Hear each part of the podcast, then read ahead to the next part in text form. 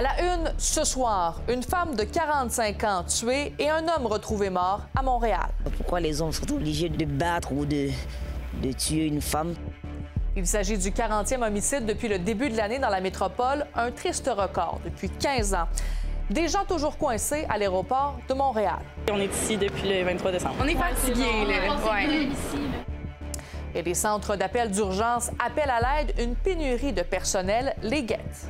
J'ai vu euh, des, des 30, 35, 40 secondes où le 911, euh, la personne était dans la file d'attente qui attendait qu'on lui réponde. Voici votre fil de la journée.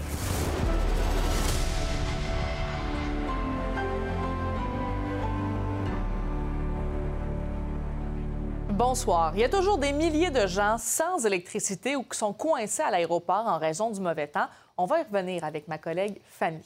Mais d'abord, l'année se termine de manière sombre hein, dans l'est de Montréal. Il y a un 40e meurtre qui est survenu sur le territoire montréalais cette année. La métropole qui vient ici de battre un record d'une quinzaine d'années. Et c'est une femme d'une quarantaine d'années, une autre, hein, qui a été tuée dans un immeuble de Pointe-aux-Trembles. Il y a un homme de 45 ans aussi qui a été retrouvé mort sur les lieux. Il pourrait s'agir d'un meurtre suivi d'un suicide. Le voisinage qui est complètement sous le choc. Certains qui ont même entendu des cris, comme l'a constaté ma collègue Véronique Dubé. Le drame s'est déroulé donc dans cet immeuble à logement. Selon toute vraisemblance, la chicane a commencé donc dans cet appartement où vous voyez les rideaux blancs et roses et il y a aussi une fenêtre qui est cassée. Certains ont entendu la dispute, dont une femme de 82 ans qui vit au premier étage et qui a aussi des amis dans l'immeuble voisin. De, de son appartement, elle a entendu certains, certains bruits. Il y a dans l'autre appartement. yeah. Des cris? Euh, oui, des cris. Une dame âgée, vivant seule, et puis vivre un événement aussi près, aussi close, la proximité, c'est- quelques mètres. À son âge, peut-être sa première occupation ne s'est pas aller cogner parce que à 80 ans, c'est pas c'est pas du fun d'aller se mettre au milieu des, des, des, des- des gens qui font euh, qui font de la bagarre. Est-ce que la femme qui résidait ici a essayé de s'enfuir? Ce que l'on sait, c'est que les deux corps ont été retrouvés dans l'escalier de secours de l'immeuble. On ignore le lien entre les deux personnes, mais la police confirme qu'il s'agit d'un meurtre suivi d'un suicide.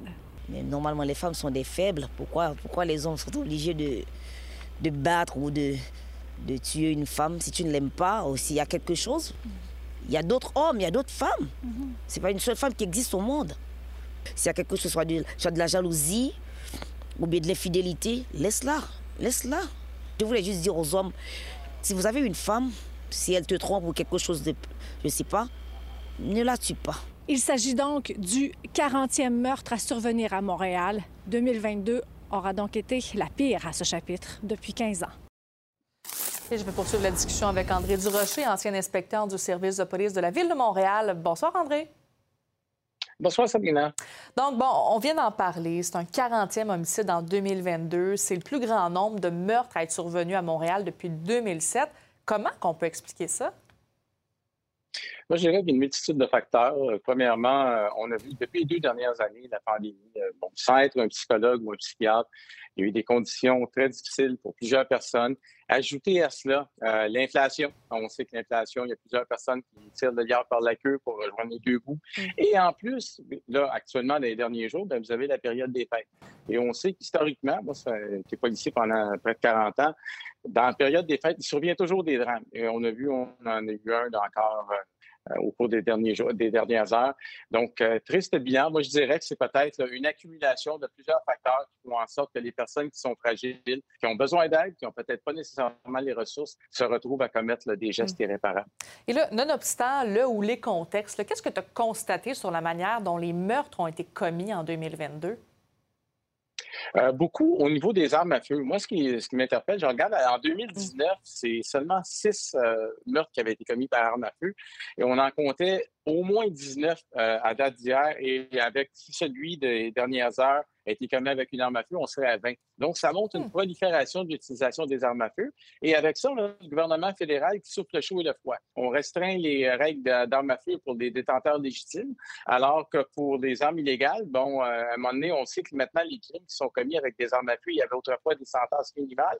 Le gouvernement a passé une loi justement pour euh, abolir cette loi, ce qui est un mm-hmm. peu, à un moment donné, euh, parler des deux côtés de la bouche en même temps. Mais tu sais, il faut dire quand même qu'il y a eu des stratégies du gouvernement aussi provincial, la stratégie Centaure qui a été mise en place, mais est-ce que les efforts, ça fonctionne pas visiblement parce qu'il y a plein de meurtres et par arme à feu?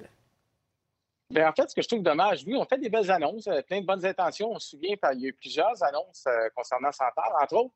Euh, souviens-toi, Sabrina, cet été, en grande pompe, on avait annoncé qu'on donnait de l'argent, des millions pleuvaient sur le SPVM pour ah combler les effectifs, alors qu'on a vu au cours des derniers jours qu'on n'est pas en mesure de combler les effectifs. Donc, c'est un peu, ça fait des grosses annonces, bading, badang, puis en finale, en finale c'est pas de pas. Donc, ça va être intéressant et ça va être des gros défis pour 2023. Est-ce qu'on va continuer à avoir une rareté des ressources policières? Euh, euh, si, c'est le cas, ben, peut-être que 2023 s'annonce euh, aussi, en fin de compte, active que 2022. Bien, justement, tu viens de parler un peu du futur de la prochaine année. même si on a mis des stratégies en place, est-ce qu'on peut s'attendre à une année qui va être aussi violente, sinon plus? Je sais que tu avais comme déjà débuté à, à, répondre à la question, mais si rien change, ça devrait l'être autant. Euh, maintenant, il va falloir voir avec l'arrivée du nouveau chef de police de Montréal, est-ce qu'il va être en mesure de mettre en place euh, ces mesures? Est-ce que ça, ça va être intéressant à suivre? Mais si rien ne change, ça ne s'enligne pas pour s'améliorer. Oui, effectivement. Donc, décidément, ce sera à suivre au courant de la prochaine année, mais on ne se souhaite pas quand même une année aussi euh, meurtrière que 2022. Merci beaucoup, André, d'avoir été avec nous ce soir. Voilà. Très bien. Au revoir. Et euh, même si le beau temps est de retour, ben, les contre-coups des tempêtes des derniers jours se font encore ressentir, en particulièrement dans les transports. Euh, à l'aéroport de Montréal, hein, il y a des voyageurs qui attendent depuis des jours de se faire attribuer un nouveau billet d'avion après l'annulation de leur vol. Fanny Lachance-Paquette s'est rendue sur place. Au cours des derniers jours, il y a des centaines de vols qui ont été annulés à l'aéroport de Montréal, principalement à cause des tempêtes de neige. Aujourd'hui, les conditions météo sont beaucoup plus favorables, mais il y a encore de nombreuses personnes qui attendent pour obtenir un vol. Il y a des gens qui sont ici depuis le 23 décembre dernier. Et on devait partir initialement le 23 décembre à midi, puis euh, notre vol a été annulé. Fait qu'on est resté, on est ici depuis le 23 décembre. On est un groupe de 42 personnes qui voyagent vers Hawaï. On s'en va faire une formation de sauvetage océanique. On est fatigués, là. On dort des 3 heures par nuit en ce moment parce que hier, on a couché à l'aéroport, ici, sur les bancs. Fait que c'est difficile, quand même. Euh, il y a du bruit, les portos, il fait froid. fait que, tu sais, on sait jamais, là, on peut s'en faire appeler n'importe quand, presque. Fait que c'est rushant. Là. Ouais. On est à Hawaii, là, on n'est pas supposé être à Montréal. On a payé cher pour ça, on a économisé, puis là, on est pris ici. C'est poche. ouais. Dans leur consigne, ils disaient là, que quand que les vols sont retardés, sont supposés, comme en 48 heures ou 24 heures, si je ne me trompe pas, de nous accorder des hôtels, de la nourriture et nous trouver un autre billet. Mais là, on court après eux. C'est toujours comme l'organisateur qui est là chaque matin jusqu'au soir. Tout le monde dort pas. Ils travaillent sans cesse avec eux.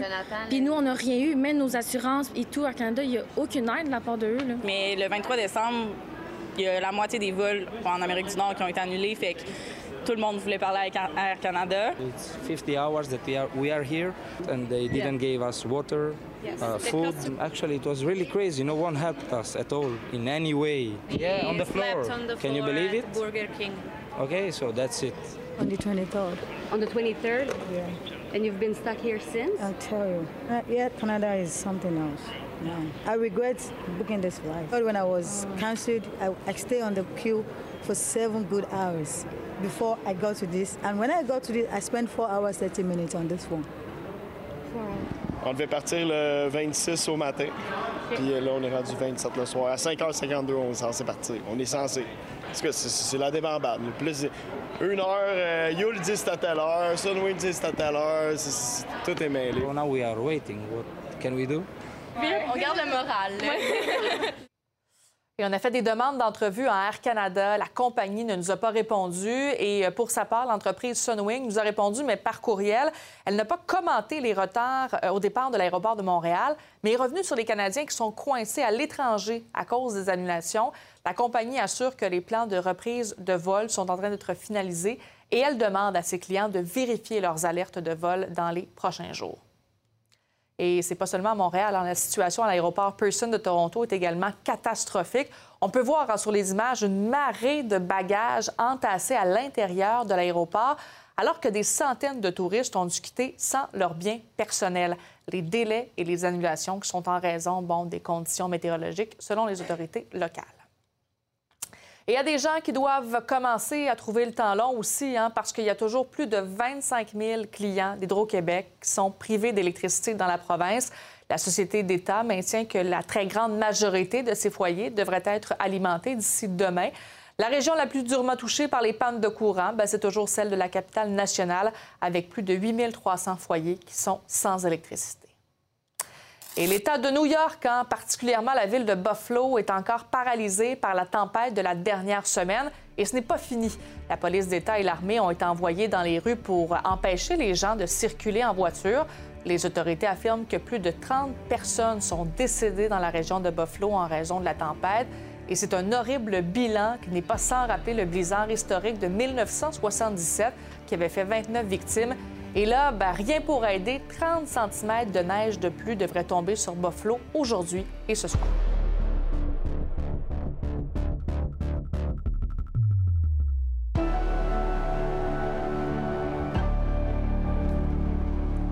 La pénurie de main-d'œuvre, ben, ça touche beaucoup de secteurs. Mais là, ce sont les centres d'appel d'urgence de la province qui sont en crise en raison de la pénurie de répartiteurs. C'est une situation qui fait perdre des secondes précieuses lorsque quelqu'un compose le 911 et qui fait craindre une rupture de service. Je vais faire le point avec ma collègue Lily Mercure. Bonsoir, Lily. Bonsoir. Donc là, on a le, syndicat qui euh, d'avis que le service est loin d'être optimal pour l'instant. Bien, les centres d'appel 911 sont fragiles, mais la Fédération des employés du préhospitalier du Québec assure que les services à la population seront maintenus, ce qui ça signifie en fait qu'on va répondre à tous les appels. Néanmoins, l'attente, oui, est de plus en plus longue. Ça peut s'élever à 30 secondes. Euh, ce qui inquiète le syndicat qui représente les repartiteurs travaillant dans cinq régions, on parle de l'Anaudière, la Montérégie, l'Outaouais, le Centre du Québec et le Bas-Saint-Laurent. Euh, le vice-président du syndicat à qui nous avons parlé a indiqué en fait que le salaire de base est élevé à 21 et 37 l'heure. Et ça, ça ne permet pas en fait de euh, retenir les nouveaux travailleurs. On l'écoute. En fait, c'est un d'avoir un salaire qui est quand même convenable. Il ne faut pas oublier qu'on répond euh, au 911. On répond à la misère humaine. Les gens ne nous appellent pas pour nous donner la météo ou nous dire euh, comment ça va. Là. Euh, quand les gens appellent, c'est parce qu'ils sont en détresse.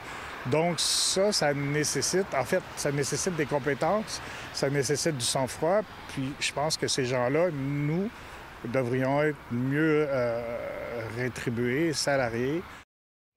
Donc, ce qu'on comprend, c'est comme dans plusieurs cas, c'est le cœur du problème, c'est le salaire, mais est-ce qu'il y a d'autres choses aussi? Bien, ils réclament de meilleures conditions de travail en général. Ça fait neuf mois que leur convention collective est échue. Ils sont présentement en pleine négociation. Pour l'instant, le président du syndicat indique que les employés font beaucoup euh, de temps supplémentaire pour couvrir tous les corps de travail, mais il craint que ça entraîne des départs et empire la situation. Euh, en fait, la pénurie d'employés dans les centres d'appel 911 on l'écoute. Depuis la pandémie, c'est encore plus vrai. Il y a beaucoup d'emphase sur la santé mentale de la population, mais les intervenants dans le milieu, on appelle ça l'usure par compassion, est encore plus réel là en plus. Ça fait en sorte qu'on a de la misère. Le monde ne sont plus juste plus capables. Ils vont faire d'autres choses, tout simplement. À force d'avoir la pénurie de main-d'œuvre, à un moment donné, ça se peut que la charge de travail, si on met du travail pour sept personnes, on les répartit à quatre. Ces personnes-là, ils vont surcharger, mais ils vont tomber en arrêt de travail, puis il n'y aura personne qui va répondre. Et Sabrina, euh, le syndicat dit avoir reçu une proposition de 2% pour l'augmentation salariale. Je le disais, sont en pleine mhm. négociation, renouvellement de leur de, négociation, oui. Et euh, en fait, c'est une proposition qui n'a pas été bien accueillie. Oui, pour l'instant, on sait quand même qu'ils sont sans contrat de travail depuis maintenant neuf mois, que ça possiblement des répercussions sur les gens qui appellent au 911. Ça peut quand même être un petit peu stressant. Lily, merci beaucoup. Merci à toi. Rétablir le lien de confiance avec les communautés autochtones, ben, c'est la mission que s'est donnée le ministre responsable des relations avec les Premières Nations et les Inuits pour son deuxième mandat. Yann Lafrenière aura du pain sur la planche en 2023 pour atteindre ses buts, donc revendication territoriale, sécurisation culturelle en santé. Mon collègue Simon Bourassa l'a rencontré. Ça va bien? Oui, oui, ça va bien. C'est bon? Je veux qu'on commence avec euh, les revendications territoriales la nation euh, Huron-Wendat et des Inuits euh, de la communauté de Mastoyache qui se disputent un territoire dans euh, la réserve phonique des Laurentides. Je veux savoir, M. Lafrenière, c'est quoi votre rôle là-dedans? C'est pas le seul endroit au Québec où ça se passe, en passant. Présentement, ça a été très très visuel. Les gens l'ont vu, c'est à proximité de Québec, des grands centres, fait que les gens ont perçu ce qui se passait là. Moi, mon rôle, rapidement, c'était d'approcher les deux interlocuteurs que je connais bien, à qui je parle au quotidien, et d'offrir une solution, c'est-à-dire un médiateur. C'est pas à moi, comme gouvernement, c'est pas à nous de s'immiscer là-dedans, de venir dire voici ce qui va arriver, voici ce qu'on va trancher. Écoutez, on parle d'histoire, hein?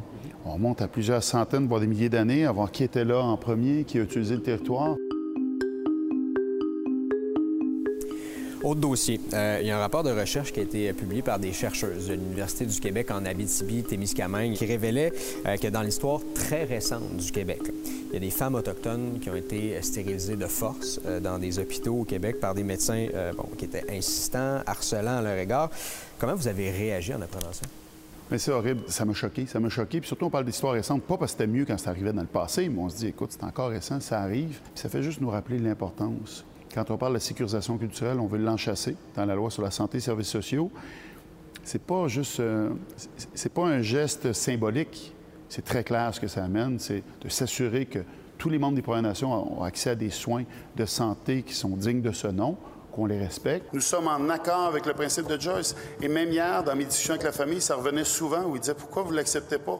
Au contraire, on est d'accord. Il y a une des euh, recommandations d'ailleurs du rapport de recherche qui dit que le gouvernement euh, devrait adopter le principe de Joyce, donc qui vise à garantir un accès sécuritaire et culturellement adapté aux Premières Nations dans le système de santé québécois. Est-ce qu'on peut garantir la sécurisation culturelle sans adopter le principe de Joyce? Mais le principe de Joyce, on le met en, pratique dans ce qu'on fait au quotidien. Puis dès que le principe de Joyce m'a été présenté, en passant, ma première réaction, c'est de dire qu'on était entièrement d'accord avec l'importance de garantir des soins de santé. Puis vous le savez, on ne se pas de cachette un des éléments qui est dans le principe de Joyce, ça nous demande de reconnaître le racisme systémique. Alors, les gens à la maison peuvent se dire pourquoi ils ne vont pas sur le principe de Joyce? On met en place les éléments qui est dans le principe de Joyce. Vous le savez très bien, ça fait plus de deux ans que j'ai le même discours. Au niveau du racisme systémique, on n'est pas au rendez-vous. Ministre responsable des relations avec les Premières Nations et les Inuits, M. Yann Lafrenière. Vous entamez un deuxième mandat. Qu'est-ce qui vous attire personnellement, Yann Lafrenière, dans un ministère où disons-le, il y a souvent des enjeux très sensibles. Oui, la question est bonne. Je vais vous dire, euh, quelques heures avant la formation du Conseil des ministres, j'étais à la maison, ça arrive. Et j'étais avec mes filles en train de manger, puis on avait une discussion comme ça à bâton rompu sur euh, quel ministère, qu'est-ce qui pouvait arriver? Les filles sont très impliquées. Euh, ils ont 12 ans, 14 ans, puis ont fait une grande partie de la tournée dans les communautés avec moi. C'est ma grande fille qui a sorti quelque chose qui me, qui, me cassait complètement. Elle dit Moi, papa, j'espère que tu retournes aux affaires autochtones. À l'époque, c'était le titre. Je dis Pourquoi Elle dit Moi, je les aime de cœur. Ce qu'elle m'a envoyé comme message, c'est ce que je pensais moi aussi, on ne peut pas arrêter ça là. On ne peut pas développer des liens de confiance avec des gens comme ça, puis du jour au lendemain quitter, parce que je ne veux pas dire que les autres ministères, c'est pas pareil, mais je veux le dire, c'est pas pareil. Kwe Segon, Wachia, ou le Hello. Je, Yann Lafrenière, je... Merci, Yann Lafrenière. Ah, merci à vous, on doit se parler plus souvent. Bien, tout à fait, joyeuse fête. Merci, vous aussi. Si vous êtes un parent, vous connaissez sans doute l'artiste Ariane Gauthier, alias Harry Cuicui, qui est maintenant la coqueluche des tout-petits? Mon bonhomme La récipiendaire de Gémeaux et de Félix présente maintenant son cinquième spectacle, Harry Cuicui et les patins magiques qu'elle offre partout au Québec. Mon collègue Sam Lauzon l'a rencontré. Quand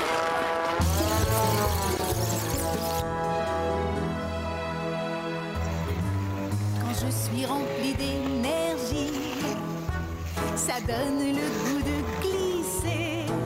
Je veux revenir un peu au début d'Harry Cuicui Parce que, tu sais, tu avais tes albums, tu une chanteuse, tu étais établie. Qu'est-ce qui a fait en sorte que tu as eu envie de te diriger vers un autre public? En fait, j'ai eu mon fils, puis j'ai été inspirée pour écrire des petites chansonnettes pour lui au quotidien. Puis c'est mon gérant du temps qui m'a dit Hey, tu devrais me faire un petit démo. C'est qu'il m'a comme mis un petit projet.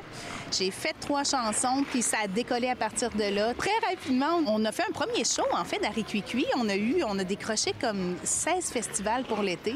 Et ça a toujours continué. Puis je me rends compte que c'est vraiment un beau vecteur pour moi, puis ça me ressemble. Je suis vraiment une fille super pétillante. J'adore les enfants.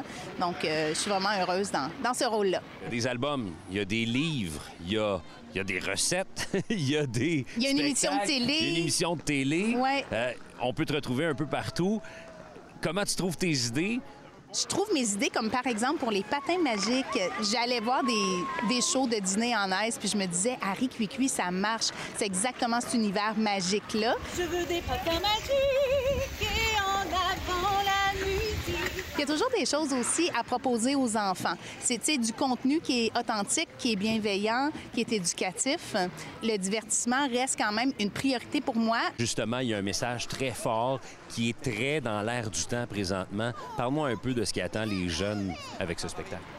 Dans Harry Cuicui et les patins magiques, en fait, Harry Cuicui, j'ai jamais vraiment appris à patiner. Donc, je me mets un petit peu dans la peau d'un enfant de 3 ou 5 ans, mais qui peut être aussi un adulte, une maman, un papa qui qui est pas parfait aussi. Puis, on parle vraiment d'accepter nos, imperfections.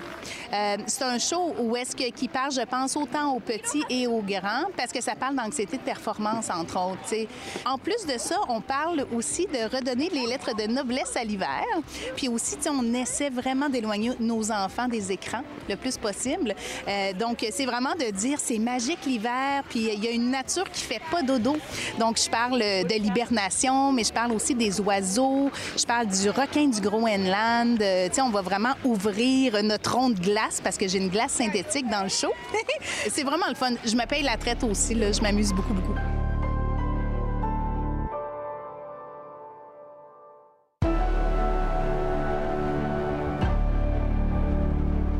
On va aller rejoindre Étienne Fortin-Gauthier qui va animer ce soir le fil 22h. Bonsoir, Étienne. Bonsoir.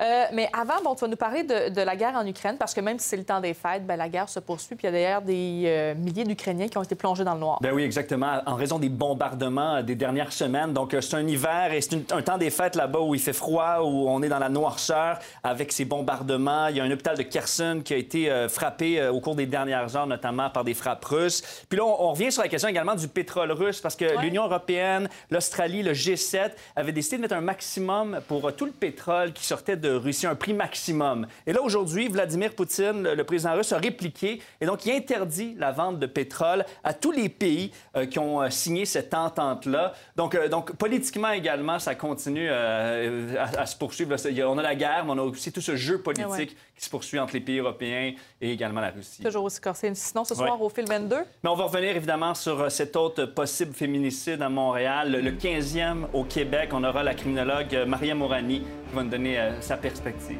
parfait. Merci beaucoup, Étienne. On t'écoute ce soir. Et pour ma part, ben, je vous dis, on se retrouve demain, 17h30. Passez une agréable soirée.